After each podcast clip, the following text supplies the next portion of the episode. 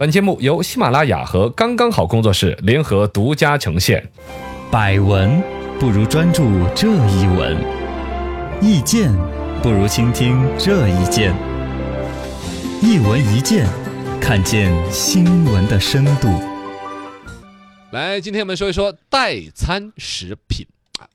最近几年呢，代餐食品风靡市场。呃，有一段时间说代餐食品当饭吃啊，导致了健康出问题的事儿，呃，这种案例啊报道越来越多，对，频繁报啊道。就引起媒体的关注。我们就是媒体啊，那嗯我们就要关注啊。对呀、呃，公众对这个事情也是开始有一些声音了。现在很多人减肥啊什么的，又不爱运都吃代餐食动，品所以就选择代餐食品。呃，姑娘们从最开始简单的崇拜代餐食品，说：“哎呀，我真的瘦了两斤呐、瘦了三。嗯你刚上了厕所称的，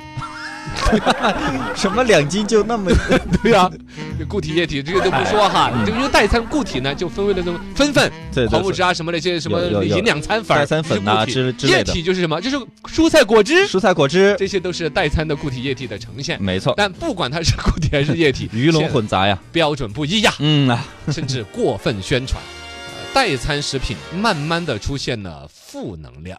深度十米，请问两位主持人，嗯什么是代餐食品呢？啊，解释的妹不子清楚吗？？第一，我解释了那么久，你还没有听清楚，女记者，你的耳朵是在扇风吗？第二，你作为一个女生，连代餐食品都不知道，你说我相信吗他可能比较瘦，你看他好瘦嘛，你 看。哦，对呀、女记者一只 手，这是在炫耀呀！对呀、哎呀，什么是减肥药哎呀呦？是我的生人生字典里边就没有减肥这两个字哦。 哎呀，我吃什么都长不胖呀！哎呀，哎这种呀，人最可恨。太可恶了。关于这个代餐食品呢，是减肥人士人人都研究，是呃逃不了的一个课题。最早好像他们说机器猫里面是不是有那个桥段呢？啊，对，就是他们是当时爬山的时啊候，然后体力不支，结果那个机机器猫就哦将将将将拿了个药丸，说吃了以后一整天都不会饿。这种代餐其实是说科幻世界里面描述未来世界就不正常吃饭了，嗯大家就那回锅肉味的代餐药片儿啊，对，有丢到嘴巴里边，哇，整个大脑充满了回锅肉的那个回 忆，是吧这？种感然觉。后嘴巴里面就有一个药片儿就行了。对于比如说要穿梭时空啊哎，长时间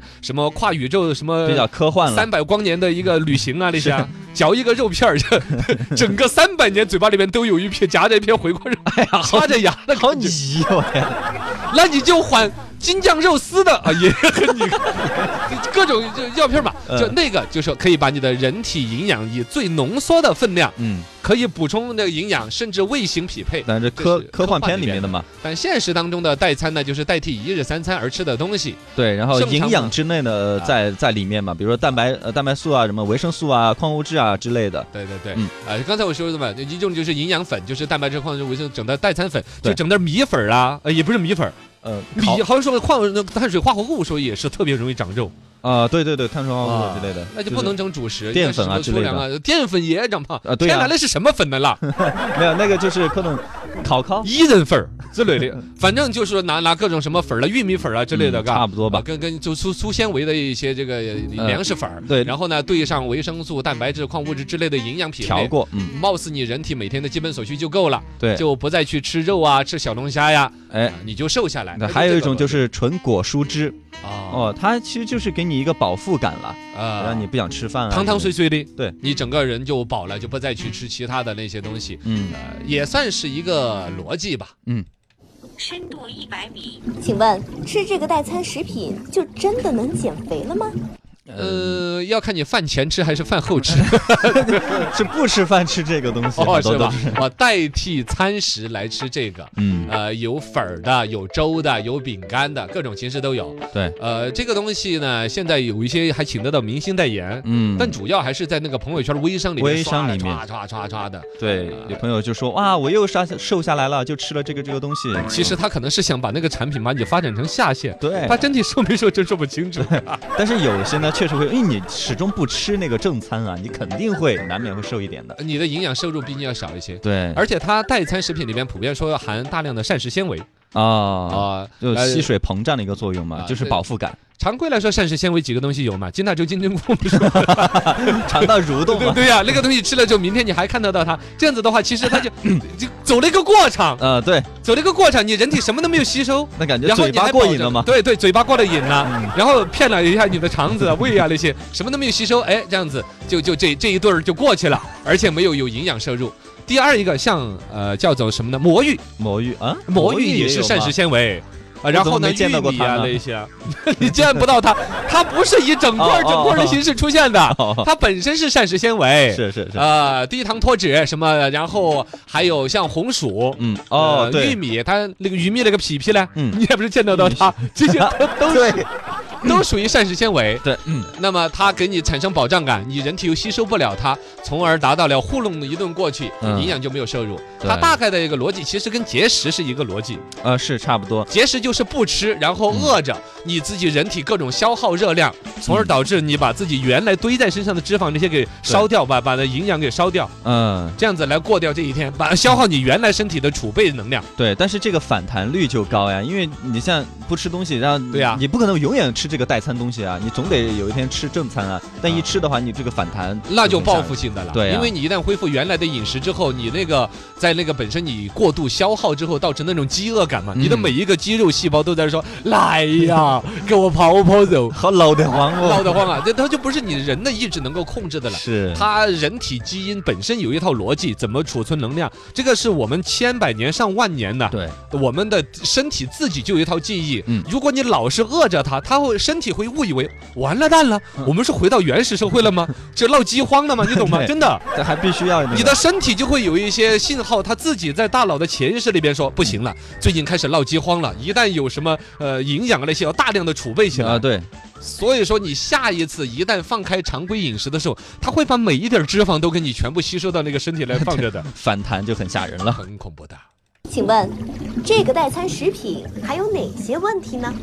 一个是健康嘛，呃，刚才一个反弹这个事儿就已经很可怕了嗯嘛，所以你现在的减肥其实就是等着将来来反弹的。对，第二个，超儿说这个健康嘛，就是说，其实你饿出来的那种瘦始终是不健健康的始。终不健啊，康，因为它所谓的这种人体必需的营养，什么矿物质、蛋白质啊那些，对它给你的是基本的保障，就是你对啊这人吊 着命，